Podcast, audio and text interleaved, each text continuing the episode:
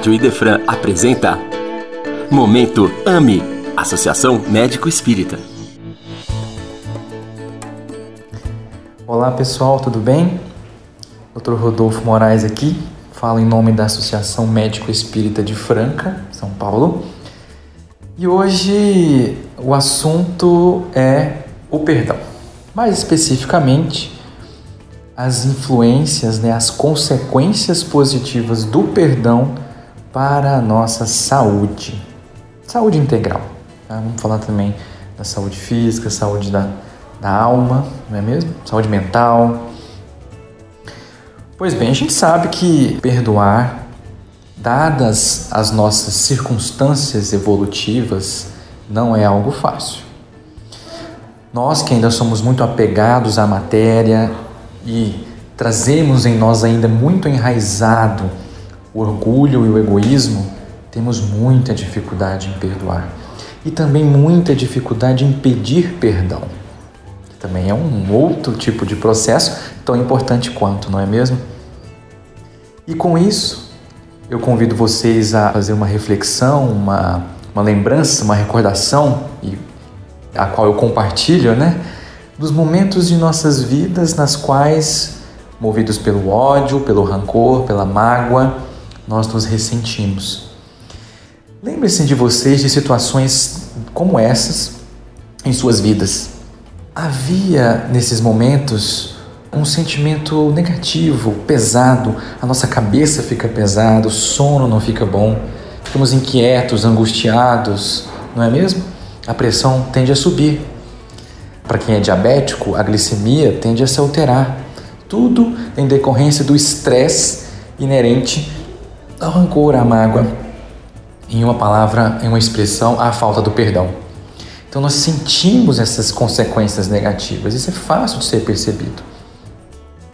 Outras vezes não é tão fácil, mas as pessoas que estão em torno de nós notam: nossa, você está estranho, diferente, sua aparência está ruim, para baixo, né? E a gente às vezes na correria não para para perceber isso. E tudo isso por quê? Pelo rancor, pela mágoa, né?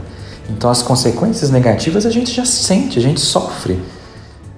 Noite sem sono, falta de apetite ou excesso de alimentação, tudo desregula, tudo desanda, a vida fica ruim e o corpo sofre. E quando a gente, quando a gente perdoa, é uma libertação. Há uma leveza, ou quando a gente pede perdão também, né? Quando a gente se liberta desse rancor, dessa mágoa, dessa energia negativa, as consequências positivas também se somam. E não sou eu que estou inventando, existem estudos, gente, estudos científicos que mostram que o perdão ele pode nos trazer inclusive redução de pressão arterial,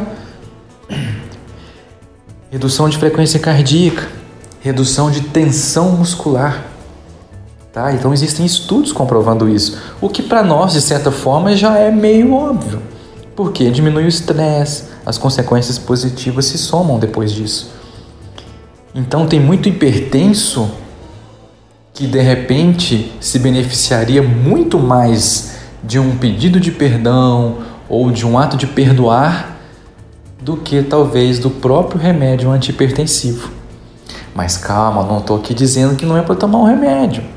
Faça as duas coisas. Tome o um remédio e perdoe. Ou peça perdão. A libertação que isso trará em sua vida contribuirá muito para o controle da pressão, assim como o controle da dor crônica em quem tem dor.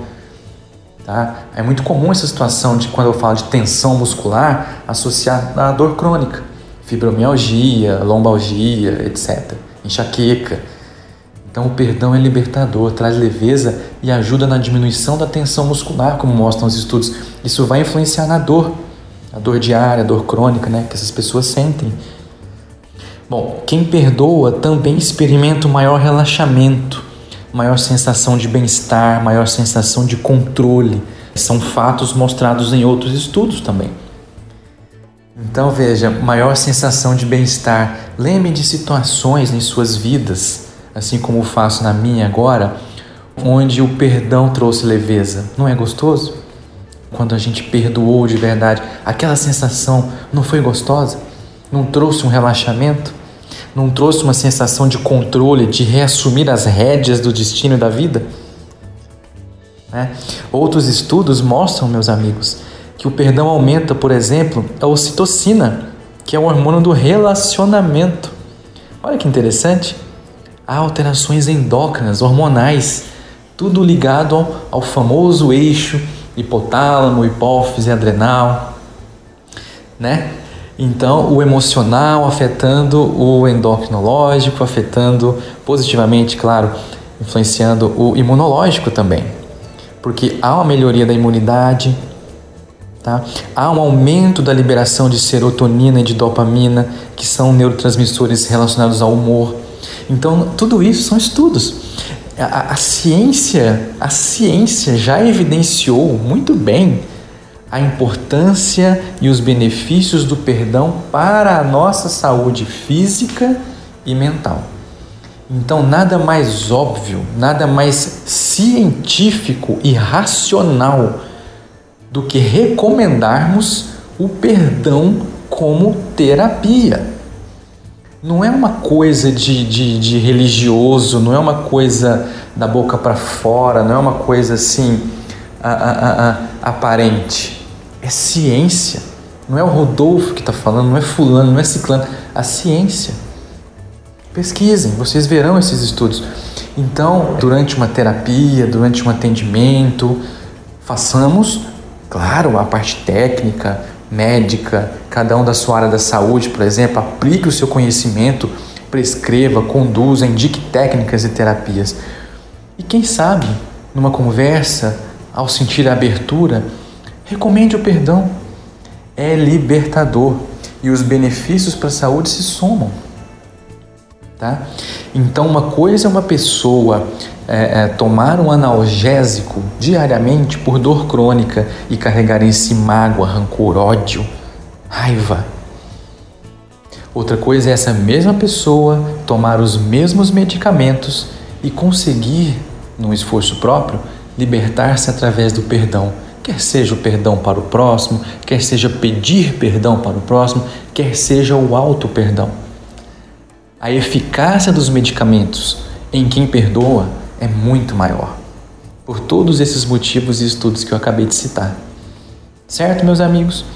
Então, recomendemos entre nós, exercitemos em nós a terapia do perdão, que foi amplamente recomendada por Jesus, o médico dos médicos não é? Perdoar não, não apenas sete vezes, mas setenta vezes sete vezes é saúde integral. Corpo, mente e espírito. Por hoje é isso. A gente se vê no próximo episódio. Fiquem todos com Deus.